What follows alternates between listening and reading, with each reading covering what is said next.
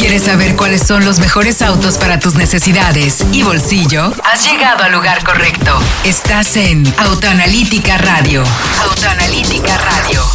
Aquí probamos y analizamos todos los coches del mercado para ayudarte a tomar la mejor decisión de compra. Arrancamos.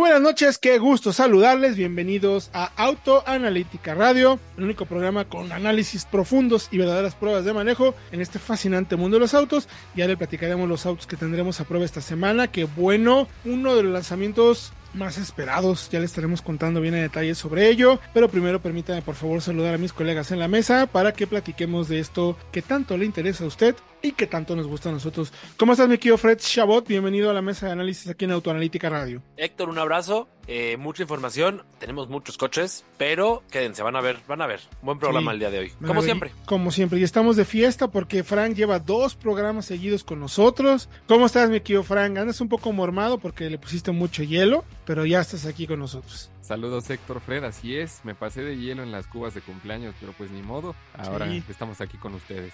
18 añotes cumplió Frank, así es que si lo quieren felicitar, ¿a dónde te pueden escribir, mi querido Frank? Que te manden un abrazo de cumpleaños. Ya saben, manden sus abrazos, eh, regalos, lo que ustedes quieran, en Instagram, arroba frankbr25.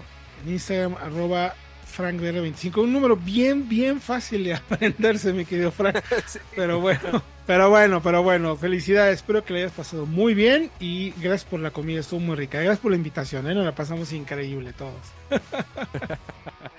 No, de hecho Frank se la pasó manejando, trabajando, pero que de hecho nos vas a platicar de eso, mi querido Frank, pero primero, ¿qué te parece si compartimos las redes sociales para que si alguien tiene alguna pregunta o necesidad de contenido, nos pregunte y con mucho gusto le ayudamos a tomar buenas decisiones. Puede escribir a través de las plataformas de redes sociales cualquiera, sea TikTok, Instagram, Facebook, Twitter, arroba autoanalítica mx, arroba autoanalítica mx, nuestra página de internet www.autoanalítica.com.mx y nuestro canal de YouTube, arroba autoanalítica. Chequen ahí todo el contenido para que tomen buenas decisiones de compra. Y ya que estamos en eso, mi querido Frank, tú celebraste tu cumpleaños manejando la nueva versión de Cupra León. Llega el nuevo Cupra en nuestro mercado. ¿Cómo te fue, mi querido Frank? Cuéntanoslo todo, por favor.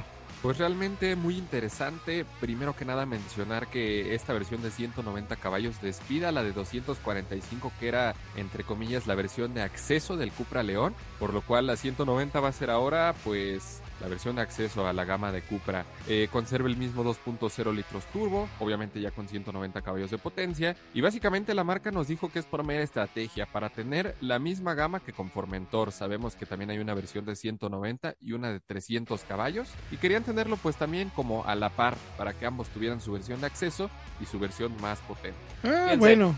Está interesante, pero por ahí, eh, adelante Fredo, yo te interrumpí, pero creo que ya sé para dónde vas. No, no, yo tenía la esperanza de que llegara la Formentor 245 para Exacto. igualar. Tuviéramos León y Formentor en 190, en 245 y en 300. Y más bien lo que fue es despedir a León al 245, ese que era, era entrada, de entrada hubiera sido intermedio, pero que creo que el- el- este nuevo León, 190 caballos, a ver, el motor lo conocemos ya de la 3 y de la. Formentor, de la misma Formentor, es un buen motor, es más orientado a eficiencia que a consumos y creo que cimenta la idea de que Cupra como marca ya no es lo que era como división de SEAT, ese coche radical deportivo, sino que se convierte eh, en una marca que puede tener ese nivel de, de aceleración, pero que especialmente tiene eh, una gama digamos más elaborada que la de SEAT en acabados, en incluso manejo, los asientos, el- los materiales y en eso no hay que tener potencia para poder ser un Cupra. Creo que es la idea de la marca. Habrá que estar de acuerdo, habrá que no. Sí, creo, creo que tienes razón en tu punto de vista. Me parece una perspectiva interesante porque quizás muchos dirían, oye, pero si Cupra era potencia, radical, excelente calidad de material y todo, no pierde eso, o sea, no pierde la calidad de materiales y, y acabados, mi querido Frank. De hecho, eh, ¿mantiene los asientos de cubo o ya son los asientos normales, mi querido Frank? Eh, no son asientos de cubo, eh, piel con tela y la verdad son bastante cómodos, muy ajustables, sobre todo para cuando vamos pues a velocidad periodista, les voy a dejar ahí el, el término. Ah, Pero realmente- como siempre. Sí. Sí, claro. Bien, 110.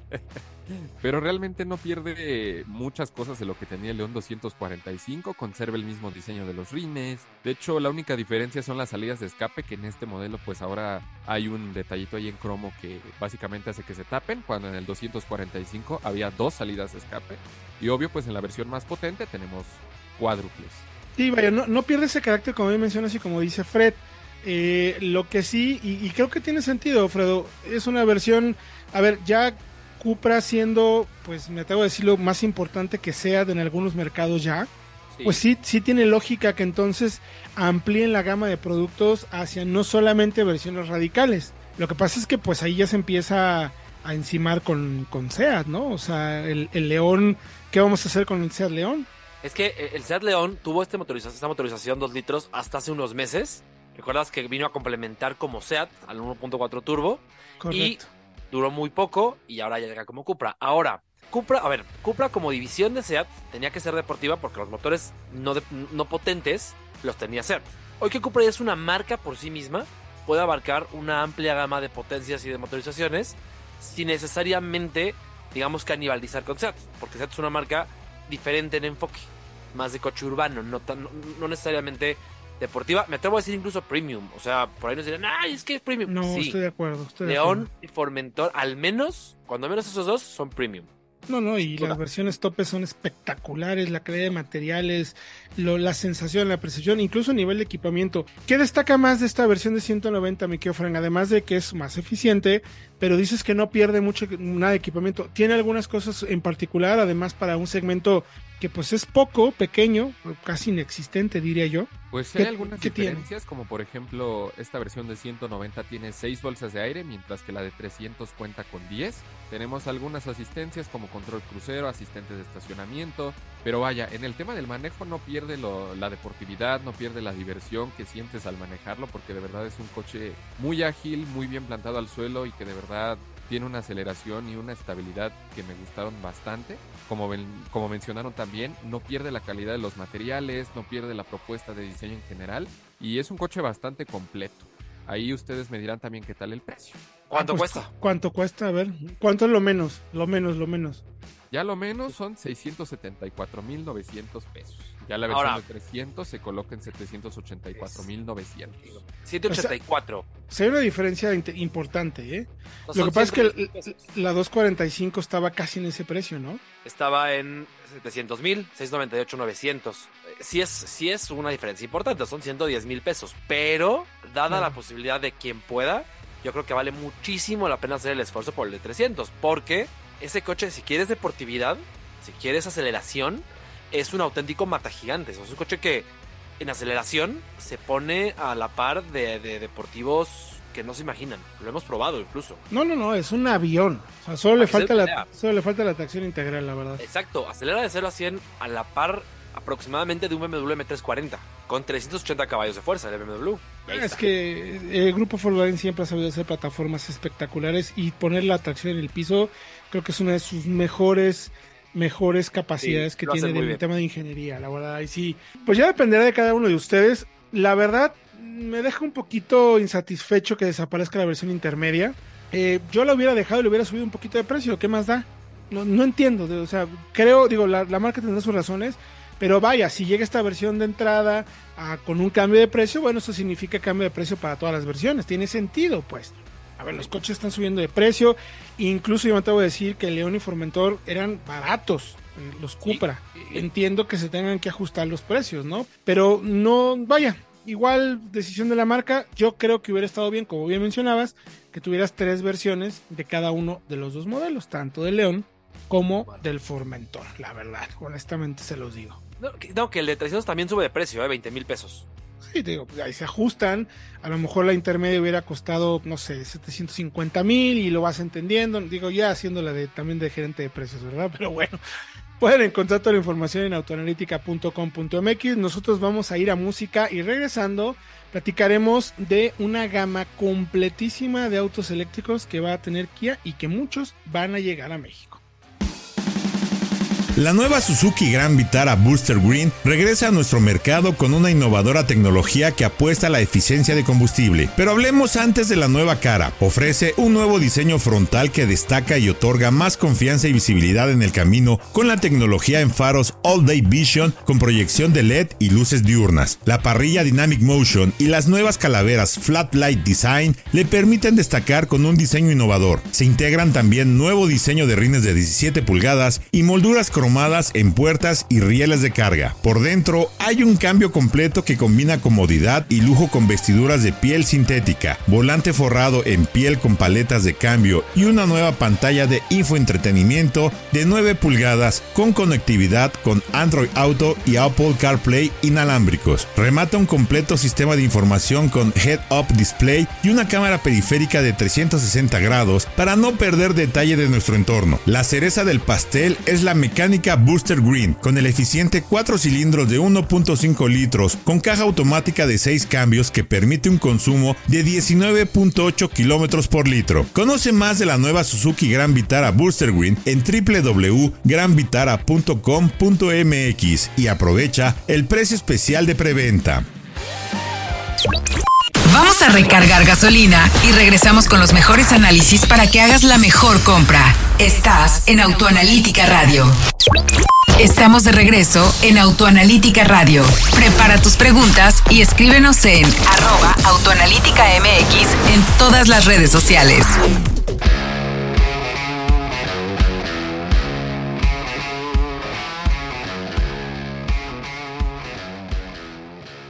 Estamos de vuelta en Auto Analítica Radio. Les recuerdo que puede escuchar este programa y otros contenidos de audio en nuestro podcast, el podcast de Autoanalítica. Búsquenos en cualquier derivador de contenido de podcast. Estamos prácticamente en todos y va a poder encontrar mucho contenido de audio para darle información también precisa. Si nos quiere leer, puede ir a la página de autoanalítica.com.mx. Si quiere ver videos, puede ir al canal de YouTube. Y si quiere participar en redes sociales, puede entrar a Facebook, a TikTok, a Instagram o a Twitter, donde tenemos contenido de toda la marca de autoanalítica para que usted tenga como siempre la mejor información. No pierda detalle. Ahora sí que no hay pretextos. Hay siete plataformas en donde usted va a recibir contenido para que esté muy bien informado y como siempre se lo decimos, tome buenas decisiones de compra. Y hablando de lo que viene, y hablando del futuro y entendiendo que la electrificación no es una moda, ya está aquí, ya llegó, ya la tenemos. Pues Kia tuvo en días pasados, la semana pasada, si no me equivoco,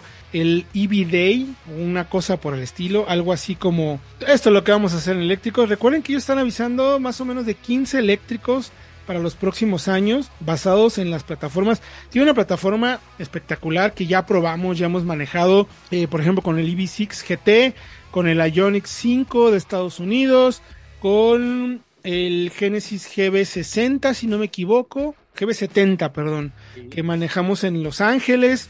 En fin, hay una gama de vehículos eléctricos que está haciendo Kia que además déjeme decirle que están espectaculares en altas, así en letras altas y en bold, en negritas. Están muy bien los coches y a partir de esa plataforma y de su estrategia y lo que está buscando para los próximos años con esos 15 eléctricos, presentó ya formalmente Kia EV2, EV2 o EV2, como le queramos decir, EV3, EV4 y EV5 o EV2, EV3, EV4 y EV5, mi querido Fredo. Bueno, el EV2 no se presentó aún, pero sí confirmaron en el evento de lanzamiento que va a llegar enfocado a Europa, pero posiblemente para otros mercados, como un eléctrico accesible, el más barato, del estilo, por ejemplo, de lo que va a ser el Volkswagen ID2. Correcto. Ese no se presentó, pero lo que sí presentaron son el EV3 y el EV4 que es la nueva familia de eléctricos accesibles, porque la marca se había enfocado solamente, hasta ahora, en eléctricos más costosos. La EV9, el EV6. El EV6, el EV6 GT, que vale, vale, decir, vale decir que es el Performance Car of the Year. Votamos por ese auto.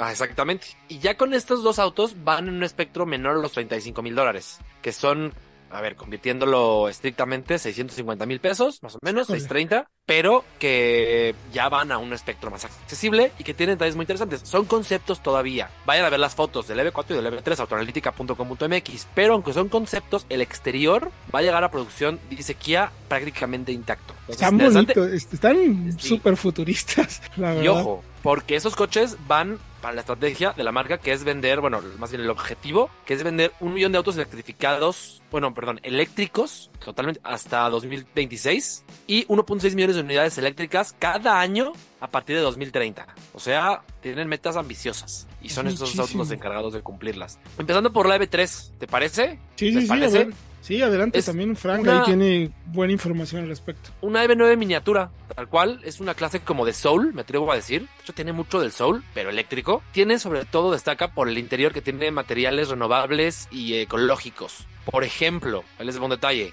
Los asientos son hechos de fibras naturales, pero la estructura es fuerte a pesar de que el proceso de producción genera cero residuos. Y eso no pasa con la fibra de carbono, por ejemplo. Detalle. La consola central está hecha de raíces de hongo. Y eh, de la EV3 se espera que tenga batería de 58 kWh de capacidad y autonomías de aproximadamente 600 kilómetros. Eh, nada, más. Y sigamos con el EV4, Frank.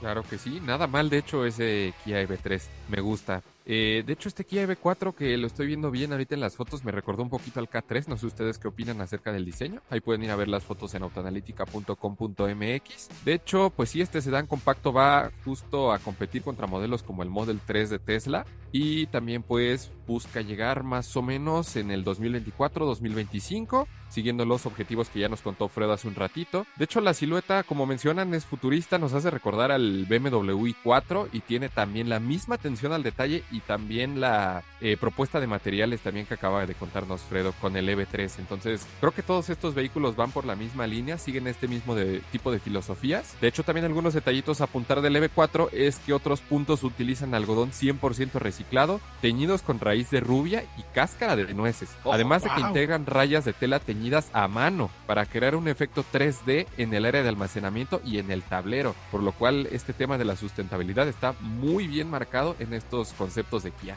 Oigan, habrá que, habrá, pero habrá que ver cuánto de esto se puede ya transportar al coche real. Qué bueno que lo mencionas. Porque la marca como concepto... es que la marca menciona que los dos van a producción el año que entra. Primero el EV3 con modelo 24, o sea, ya, y luego el EV4. El exterior va a llegar a producción casi intacto, pero el interior no necesariamente. Sí, Porque si ven las fotos, se ve muy futurista y quizás no es viable para producción. El interior sí va a tener cambios. A ver qué tanto de estos materiales sustentables puede llegar al modelo de producción en serie. A ver, lo que es interesante es que la marca está explorando precisamente qué tipos de materiales se pueden utilizar para ofrecer algo viable en un auto. Es una exploración finalmente, es un concepto precisamente, de eso se trata. Pero, eh, a ver, quien, me parece quien más avanzado está en tema de materiales interiores, pues en este momento es BMW y también Volvo, ¿no? Con la X30, si mal no recuerdo, utilizando eh, plásticos reciclados. Es, es como lo mejor. Sobre todo, ¿sabes por qué? No solo es un tema de que lo quieran o no lo quieran usar. ¿Cuántos hongos o cáscaras de nueces necesitas para producir 15.000 autos, por ponerte un número incluso contenido. ¿Cuánto te genera también eso de trabajo, de explotación de la tierra? O sea, no es fácil. Y luego, ¿cuánto te va a durar ese, ese tipo de, de materiales en un vehículo que está en el sol, en la lluvia, que lo lavas, que le cae agua? O sea, no es tan sencillo, digo, me parece súper interesante lo que proponen, pero habrá que ver cuánto de eso llega. BMW y Volvo tienen avances interesantísimos con piel vegana, así se le llama ahora, esas pieles sintéticas, teñidas con, con también con tinturas naturales, sin, sin tanta solvencia y ese tipo de cosas. Entonces, e, está muy interesante, me parece. Y, del EV2 y del EV5, ¿qué más nos dijeron, mi querido Fredo? Del EV2 nada más confirmaron que va a existir para 2026. Un EV accesible, realmente barato para las masas. Y el EV5, que es un auto que ya se había presentado, no habían dado detalles, eventos que iba a ser solo para China, hecho en China para China, y ya confirmaron que no, que se va a hacer también en Corea, que no va a Estados Unidos, pero que sí puede llegar a Canadá lo que abre puertas para que llegue también a México. Es una Sportage eléctrica prácticamente. Y además de que confirman que ya no va a ser solo para China, también adelantan una posible versión GT. Más potente, ah. como la del EV6, pero en una sub pues más tradicional, que creo que por ahí podría ser rival de lo que es, por ejemplo, una Tiguan R-Line o una, una, una Cupra Teca. Pero 100% eléctrica. Eh, sí, exactamente. Es, va a ser la idea. Y sí puede llegar a México. Va a haber diferencias entre la versión china y la versión coreana. En diseño, detallitos, lógicas, pero puede llegar a otros mercados y seguramente sea el leve más vendido de Kia, por la orientación, por la silueta sub, seguramente se convierte en uno de los más populares. Ah, lo, que está interesante es que además para mercados globales, como menciona la marca, puede tener baterías un poquito más pequeñas, no necesariamente con tanta autonomía. Fíjate, me, da mucho gusto y se vuelve muy interesante. Ya no estamos viendo en lanzamientos de siguientes modelos eléctricos esos enormes paquetes de baterías de 100, 120, depende pues de la orientación, pues, pero ya empieza a ser más común ver paquetes de baterías de 50, 60, que con eso se empiezan a dar ya autonomías de 500, 600 kilómetros, que eso ya habla de una densidad energética cada vez mejor para los vehículos eléctricos. Vayan por favor a autoanalítica.com.mx, ahí van a encontrar todas las notas y las imágenes de lo que presentó Kia en este EV Day, como le llaman ellos. Nosotros vamos a ir a música y regresando vamos a platicar qué cree. No todos los autos suben de precio. Les vamos a decir seis coches que bajaron de precio. Así es que paren oreja y preparen el bolsillo.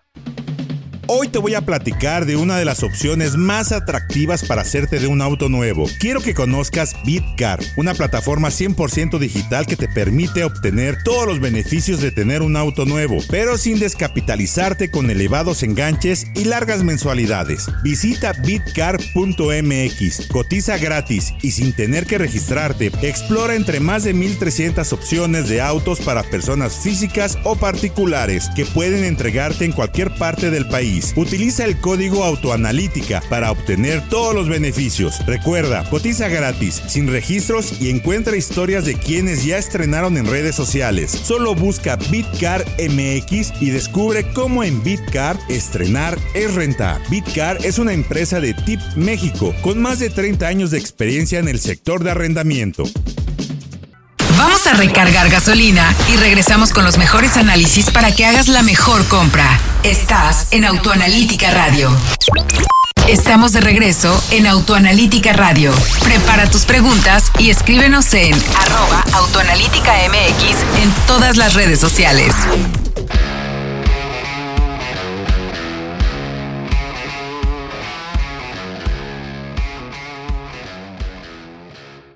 Estamos de vuelta en Autoanalítica Radio. Les recuerdo que puede escribirnos y preguntarnos todas sus dudas para ayudarles a tomar buenas decisiones de compra a través de las plataformas de redes sociales en arroba autoanalítica MX o la página de internet autoanalítica.com.mx o el canal de YouTube arroba autoanalítica o el podcast autoanalítica. Cualquiera de esas fuentes de información le van a servir para estar en contacto con nosotros y entender muy bien qué necesitan este fascinante mundo de los autos. Bueno, antes de ir al corte y música, platicábamos sobre pues que los coches han subido de precio. ¡Ay, qué creen! Tenemos una muy buena noticia para todos. Ahí aquí tenemos seis autos que puede ser versión, cambio, pero seis autos que bajaron de precio. Seis modelos en nuestro mercado que ahora cuestan menos, por lo menos lo que costaba respecto al año pasado ya veremos las implicaciones, por qué se hizo, por qué no, por qué. Pero hay seis autos que valen menos. Y ojo, eh, incluye vehículos eléctricos. Así es que prepárense. Mi querido Frank, ¿quieres arrancarte con el primero? Que están hechos, están escritos, perdón, en estricto orden alfabético para que no piensen que haya alguna especie de favoritismo de nuestra parte. No, no, no. Estricto orden alfabético. Además son modelos muy interesantes. Arráncate, mi querido Frank. Claro que sí, mi querido Héctor, mi querido Fred. Pues primero que nada y en primer lugar encontramos al Chevrolet Bolt EUV. Se trata de un crossover eléctrico que pensamos que se iba a retirar hace algunos meses, pero la marca ya nos anunció una segunda generación que viene mucho más adelante. De hecho, este vehículo ya era una buena compra con su precio anterior, pero ahora bajó hasta menos de los 800 mil pesos, así que un ojito échenle por ahí. Queda incluso debajo de SUVs híbridas de tamaño similar como la Honda CRV o la Hyundai Tucson, obviamente en sus versiones híbridas. Algunos aspectos a destacar es que tiene materiales, tecnología y equipamiento actualizados hace un par de años y tenemos también un sistema eléctrico compuesto por una batería de 65 kWh y un motor de 200 caballos de potencia y 266 libras-pie de torque, con una autonomía estimada de 397 kilómetros más o menos aunque en nuestras pruebas hemos obtenido cerca de 500 kilómetros con una sola carga. El último precio registrado fue de 989.400 hace aproximadamente un año y el precio actual Ojo, 799.900 pesos. Oye, es, es un 20% prácticamente de, de cambio de precio, ¿eh? Es muchísimo y es muy bueno. De hecho, un vecino tiene uno, acaba de comprar uno. Una de mis primas tiene uno y está fascinada también.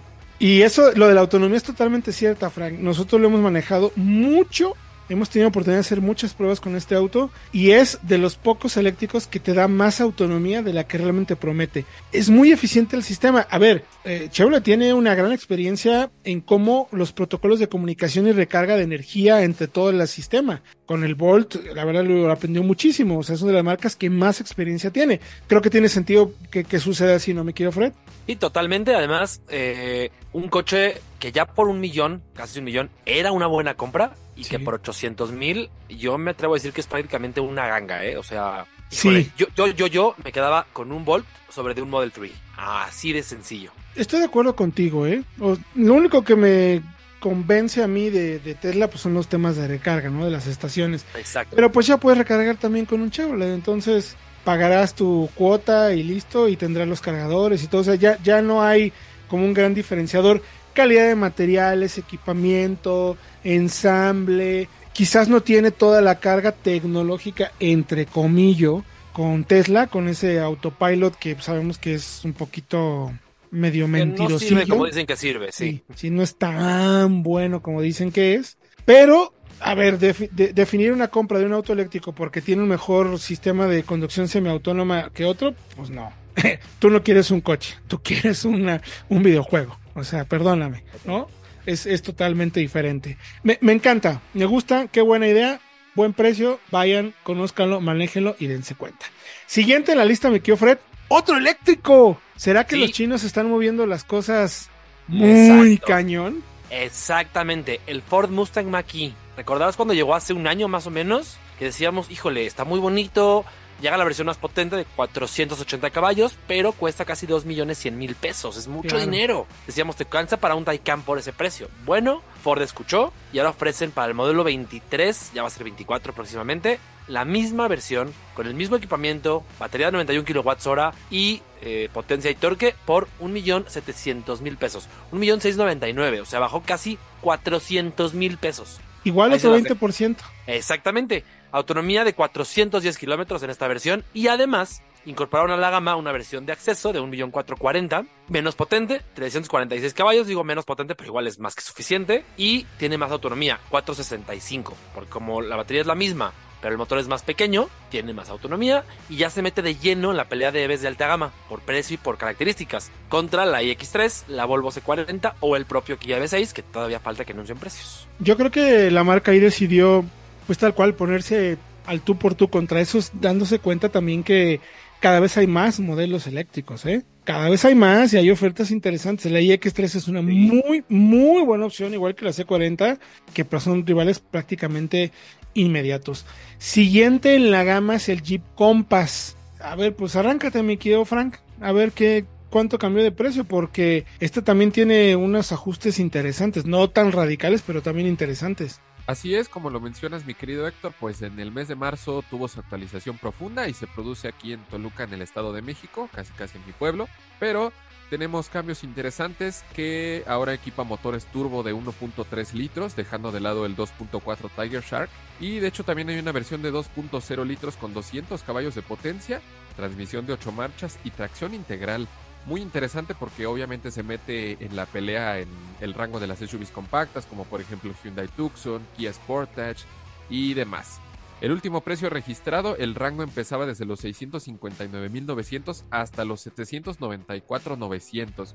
Y actualmente se encuentra, ojo, desde los 599.900 pasando por 644.900 y culminando en 719.900 pesos. Vaya que también es un ajuste muy interesante. Entre 50.000 y 40.000 pesos, más o menos, 60.000 en cada una de las versiones. Es un 10% también, ¿eh? Un poquito más, sí, pues más o menos casi 80 mil pesos en la versión tope de gama, que ya tiene motor 2.0 y que ya yo se los decía cuando la manejé, por 800 me parecía competitiva, por 720 que cuesta ahora la High Altitude, rival de una Bronco Sport, por ejemplo, rival de una Forester, es mucho, mucho más económica. mucho más barata, no quiero decir, pero sí, cuesta mucho menos.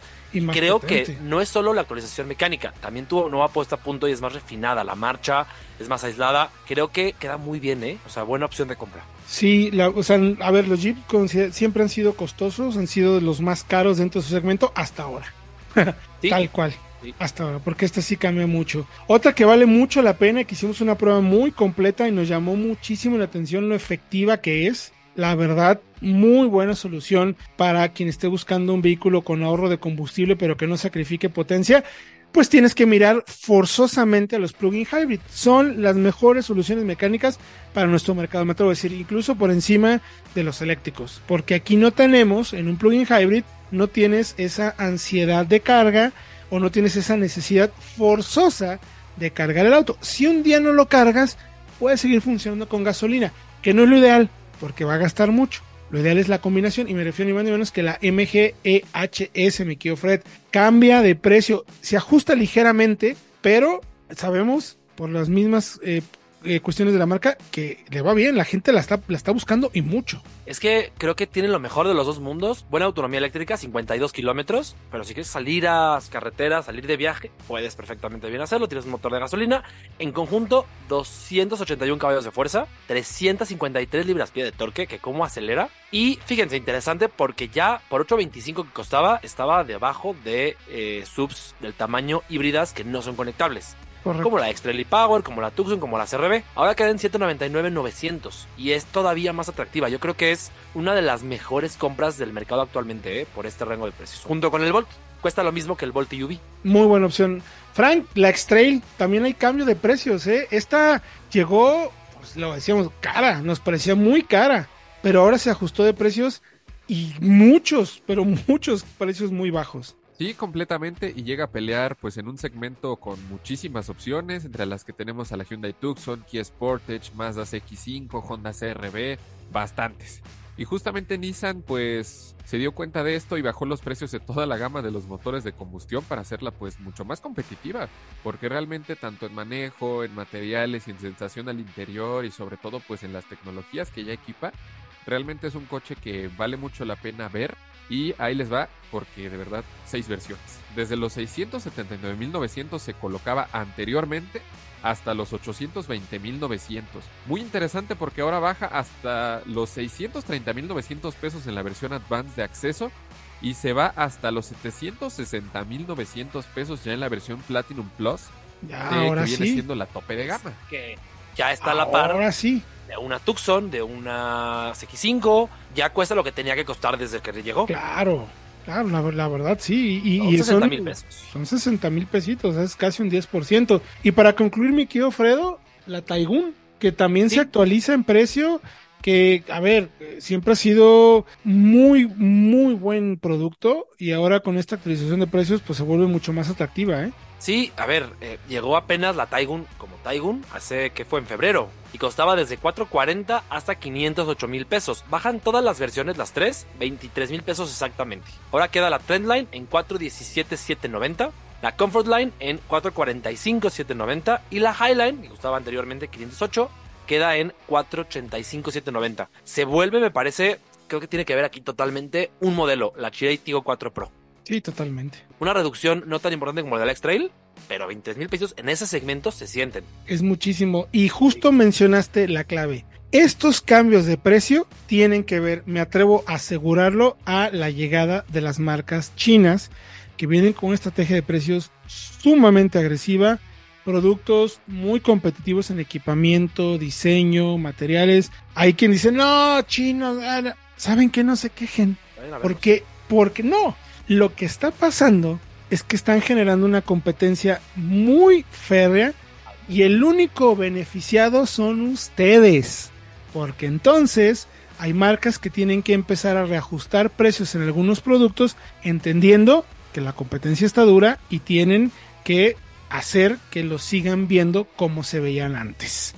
Toda la información la pueden encontrar en autoanalítica.com.mx. Nosotros vamos a ir a un corte y regresamos con la prueba de un histórico que es el Volkswagen Polo. Está de regreso. Vamos a recargar gasolina y regresamos con los mejores análisis para que hagas la mejor compra. Estás en Autoanalítica Radio.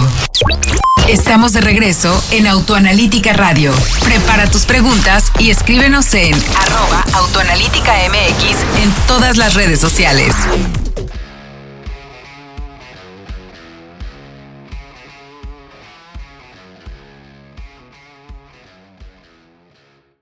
Estamos de vuelta ya en Autoanalítica Radio. Fíjese que justo fuera del aire, durante la música y los comerciales, estamos platicando de la llegada de estas marcas chinas. Es simple y sencillamente beneficioso para todos ustedes los que están en proceso de compra. Esos ajustes de precio no quiere decir que los autos fueran caros, no, pero la competencia de los chinos está durísima. Y las marcas necesitan reaccionar sí o sí y entonces sacrificar algunos márgenes de utilidad. Es, eso es lo que está sucediendo y no solo en México. ¿eh? En Europa particularmente las marcas entre comillas tradicionales están preocupadas por la llegada de los productos chinos con la fuerza con la que tienen, el presupuesto que tienen, el equipamiento, materiales e incluso ya manejo. Si no me cree, vaya por favor a Autoanalítica, ahí hay una nota muy interesante de un estudio que hizo una empresa que se encarga a estudiar temas de calidad de la que Porsche es el, el accionista mayoritario y ahí la conclusión es los autos chinos que están llegando a Europa e incluso obviamente los que están llegando a nuestro mercado, entendiendo las características de cada uno de los mercados, no le piden absolutamente nada y están a la par a las marcas tradicionales europeas que se venden en cuanto a calidad de materiales, manejo, equipamiento, tecnología. Así es que agradezca, ya no se queje, ya no estén con esa chinofobia. Hay algunos que todavía nos escriben que chino ni a la esquina. Bueno, pues al final el beneficio es ese, Fredo, exacto. Todos terminan ganando. O sea, si no les gustan los chinos, está bien. Está bien.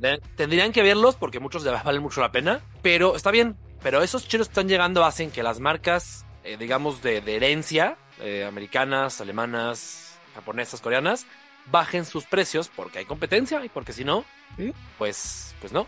Están buscando cómo eh, mantenerse vigentes. No es que no vayan a perder, o sea, no, no nos malinterpreten, pero se está poniendo bueno y eso el único beneficiado van a ser ustedes. Así es que no lo digan que no se los dijimos. Vayan, vean las marcas y aprovechen porque va a ser los siguientes meses van a ser muy positivos para la oportunidad de comprar un auto nuevo. Mi querido Fredo, vamos ahora con el Volkswagen Polo, mi querido Frank, ya lo manejamos, ya tuvimos oportunidad de hacer la prueba, pero no una prueba de las que hacemos, que son buenas, sino que además la llevamos al límite. Hicimos las pruebas dinámicas de seguridad, mi querido Frank. Tú sabes perfectamente qué tipos de pruebas son y qué buscamos con ese tipo de pruebas, Frank. Así es, mi querido Héctor, mi querido Fred, pues lo que buscamos prácticamente con estas pruebas es conocer la estabilidad del coche, el comportamiento del mismo ante una situación de emergencia, vaya. Sabemos que todos estamos expuestos a este tipo de situaciones en cualquier momento, por lo cual pues debemos asegurarnos de tener un vehículo seguro que pueda comportarse de una manera correcta pues ante cualquier situación de esta índole. Efectivamente, lo que buscamos, eh, las pruebas que, regular hacemos, que regularmente hacemos, perdón, incluyen consumos, aceleraciones y frenadas. Las aceleraciones y las frenadas hacemos con nuestro equipo vivo, que es un equipo que se coloca ICEP eh, sobre el parabrisas y tiene comunicación satelital, así como los GPS, eh, nada más que tiene 100 veces mejor precisión que un teléfono celular y con eso podemos saber casi con un error de centímetros, de 1 o 2 centímetros, distancias de frenado y aceleración.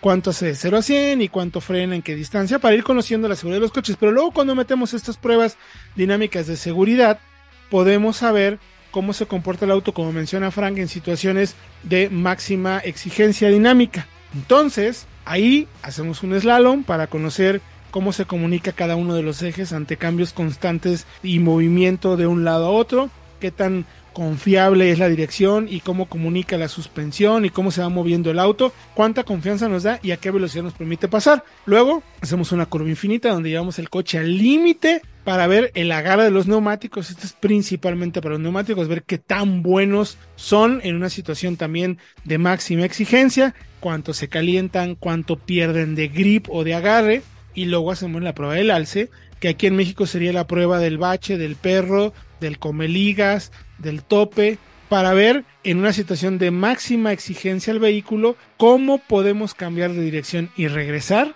y cómo el SP, la dirección, suspensión, ahí se evalúa todo cómo reacciona el vehículo. Y lo hicimos con el Volkswagen Polo, mi Fredo. Regresa el Polo a nuestro mercado, regresa bien equipado, regresa con un motor turbo que sabemos que le viene muy bien. Lo tenemos en Nibus y una plataforma que lo sabíamos antes de hacer las pruebas, pero que ya que las hemos hecho, la conclusión es clarísima, ¿no? Nadie como Volkswagen para hacer plataformas, la verdad. Sí, no nos vayan a decir que ¿Cuánto les pagaron? Exactamente, porque el coche cuesta 420 mil pesos en la versión Highline que evaluamos. Versión Highline, correcto. Y tiene puntos favorables, tiene puntos que pueden mejorar, como todos los coches. Pero creo que que tenga el motor 1.0, a diferencia del anterior 1.6, eh, ya es turbo, le viene muy bien porque con la altitud de la ciudad de, bueno, estamos en México, a 2500 metros, pero en Guadalajara también están a 1600, si no me equivoco. Eh, 600, 1800, dependiendo sí afecta. Entonces el motor turbo ayuda a que el auto se sienta más brioso, a que el auto responda mejor, recupere mejor. Tema de seguridad, una autopista, por ejemplo, te ayuda a recuperar mejor, adelantar más fácil y más seguro. Eh, ojo, no, no es un turbo explosivo, ¿eh? es un turbo muy bien trabajado. A ver, Volkswagen tiene 25 años haciendo estas motorizaciones en Brasil, porque en Brasil es una solución muy efectiva para porque en Brasil hay muchos impuestos si tienes un motor de tal tamaño, si consume tanto, si el coche mide tanto. Por eso Volkswagen desarrolló estos motores turbo, que es muy eficiente, es un tres cilindros, un litro. Y mucha gente va a decir, ay no, tres cilindros, un litro 99 caballos, no, no, no, no, se va a arrastrar. Ahí están los datos de prueba, Fredo. No es así, no se dejen llevar por la ficha técnica. Interesante, dos cosas. Primero, la calibración de este motor es diferente a la del motor de la Nibus. Tenemos, entre comillas, solo 99 caballos, no 116 y tenemos 125 libras-pie de torque. Valiosa la cifra de par. No tenemos 148 como la Nibus. Pero, Héctor, Frank, ¿se acuerdan qué motor de Volkswagen reciente tenía 125 libras-pie de torque? Así rápido. Yo les voy a decir cuál. El 2.0. el cuatro cilindros de, de, 8 válvulas que tenías hace poco el Jetta, bueno, el clásico y el Ibiza. Ese motor lo tienes ahora en un motor de un litro que gasta prácticamente nada. La mitad de tamaño. La mitad de tamaño, más rápido y más eficiente. Exactamente. Ya nada más eso como. como Premisa es importantísima, claro. Ahora, ahora. Eh, aceleró a 100 en 13.2 segundos, que es buen dato. En el segmento tienden a estar en 15, los, los 1.6 no turbo, 15-16. Eh, recupera en 9.9 segundos 80-120 y frenó en 40.5 metros porque tiene unas llantas que no son las más elaboradas. Son llantas Gitti que no son, digamos, las llantas de mayor agarre o las llantas más, eh, pues, más deportivonas, más con ese tacto. Sí, son llantas cumplidoras nada más. Cumplidoras, exactamente. Eh, me gustaría que todas las versiones tuvieran motor turbo. Sí tengo que decirlo. Sí, sí, sí, sí. Porque 1.0 es un motor sencillo, a pesar de que es turbo, no es un motor turbo tan elaborado. Y, las versiones de entrada, la Trend y la Comfort Line, tienen 1.6. Y por ahí, ¿qué me gustaría? Que sea un poquito tema de materiales interiores. Algunos podrían ser un poquito más vistosos el tema de plásticos, texturas, pero creo que en general el auto tiene este tacto europeo que extrañábamos muchísimo del Polo. Lo tiene. Es brasileño, pero la arquitectura es, luego, luego lo sientes que es desarrollado en Alemania y que eso Volkswagen lo hace a la perfección. Sí, totalmente. Es que la plataforma, dirección, de hecho, no podemos contarle mucho los ejercicios porque pues lo tiene que ver, o sea, tienen que ir eh, la próxima semana, el siguiente jueves vamos a tener ya el, video completo con, los ejercicios del, polo para que lo puedan conocer y ver cómo se comporta, pero eh, lo que sí es muy importante de, de, comentarles es ese tacto que menciona Fred.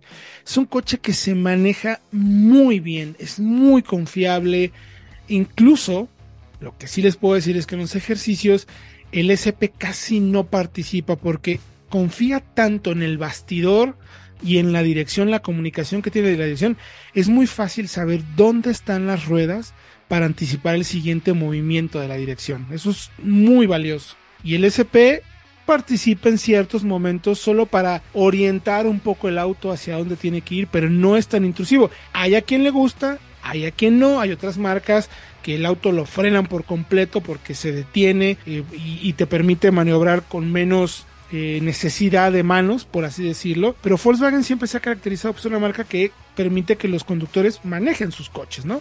Sí, Héctor, y además es un coche que me recuerda mucho al Ibiza, es un coche que dinámicamente, me atrevo a decir, es casi perfecto para el segmento, pero quizá con dos temas. Uno, que es un poquito más suave, la marca es un poquito más eh, refinada, o sea, isla mejor, y esto en ciudad le va a venir de maravilla. Y también eh, me atrevo a decir que es como el Ibiza, pero que sí el tema del infotenimiento está ligeramente mejor resuelto en el polo. Sí, sí, sí, sí. Sí, es muy bueno el sistema, el sistema de estos cuates. En, su cuadro digital completo. Desarrollado 100% en Brasil. Exacto, con su Volkswagen Play de 10 pulgadas, funciona muy bien. Su Climatronic Touch, incluso en esta versión tope, ya lo tiene. Pocos pero salvo quizá el precio, pero fíjate que el precio por lo que cuesta está bien si tuviera 6 bolsas de aire, que tiene solo 4. Sí, mejorable eso. Las, eso, definitivamente. Y, y, créeme que no es culpa de la marca en México, ¿eh? Y explico. Ajá. En Brasil no es ni por regulación ni por competitividad en temas de desempeño, o sea, tal cual por, por segmento, por, por mercado, no son importantes las seis bolsas de aire. No lo exige la ley allá. En México tampoco pero aquí todo mundo lo ofrece. Y el problema es que el Polo, para el volumen que va a vender en nuestro mercado, eh, supongo que Volkswagen Brasil no va a querer entregar, hacer una reingeniería para los modelos que se van a vender en México. No quiere decir que no se vendan muchos, pero para cambiar eso hay que vender muchos, muchos, muchos, muchísimos. Para que tenga sentido. Fíjate, otros sí. coches que tienen que vienen igual. El anterior Virtus brasileño venía con 4, ya que viene de India viene con 6. Fiat, Pulse y Fastback brasileños, solo 4, a pesar de que son coches de segmentos superiores, en el caso del Fastback. Exactamente, exactamente. Es, es un tema de, de, costumbre en Brasil. Sería ideal que los tuviera, porque creo que sí le hace. La verdad es que sí, contra un, por ejemplo, un Río, un Río ya no hay, un Río, un K3 que va a llegar, un Ibiza que vienen con 6, sí creo que sería importante. El precio, 420, yo lo veo bien, 420, si tuviera las 6 bolsas y un poquito quizás la calidad de materiales. Me encantaría que tuviera También. un poquito más de trabajo ahí, pero, pero bueno, no se puede tener todo. Los invitamos por favor que vayan a nuestro canal. La próxima semana ahí vamos a tener la prueba completa del polo. Como quiera que sea, se sigue manejando de maravilla y el consumo y el desempeño es justo lo que uno espera de un vehículo de Volkswagen. Se nos está acabando el tiempo. Gracias mi querido Fred, gracias mi querido Frank. Gracias a ustedes también por acompañarnos, por permitirnos estar con ustedes durante todo este programa. Les recuerdo que toda la información la pueden encontrar en autoanalítica.com.mx. Yo soy Héctor Ocampo. Nos escuchamos el próximo jueves a las 8 de la noche a través del 105.9 FM aquí en Éxtasis Digital en Autoanalítica Radio. Hasta la próxima. Esto fue Autoanalítica Radio. Radio. La red de contenidos más completa a tu servicio para que tomes la mejor decisión de compra. Te esperamos todos los jueves en punto de las 8 pm y visita todos los días nuestro sitio autoanalítica.com.mx.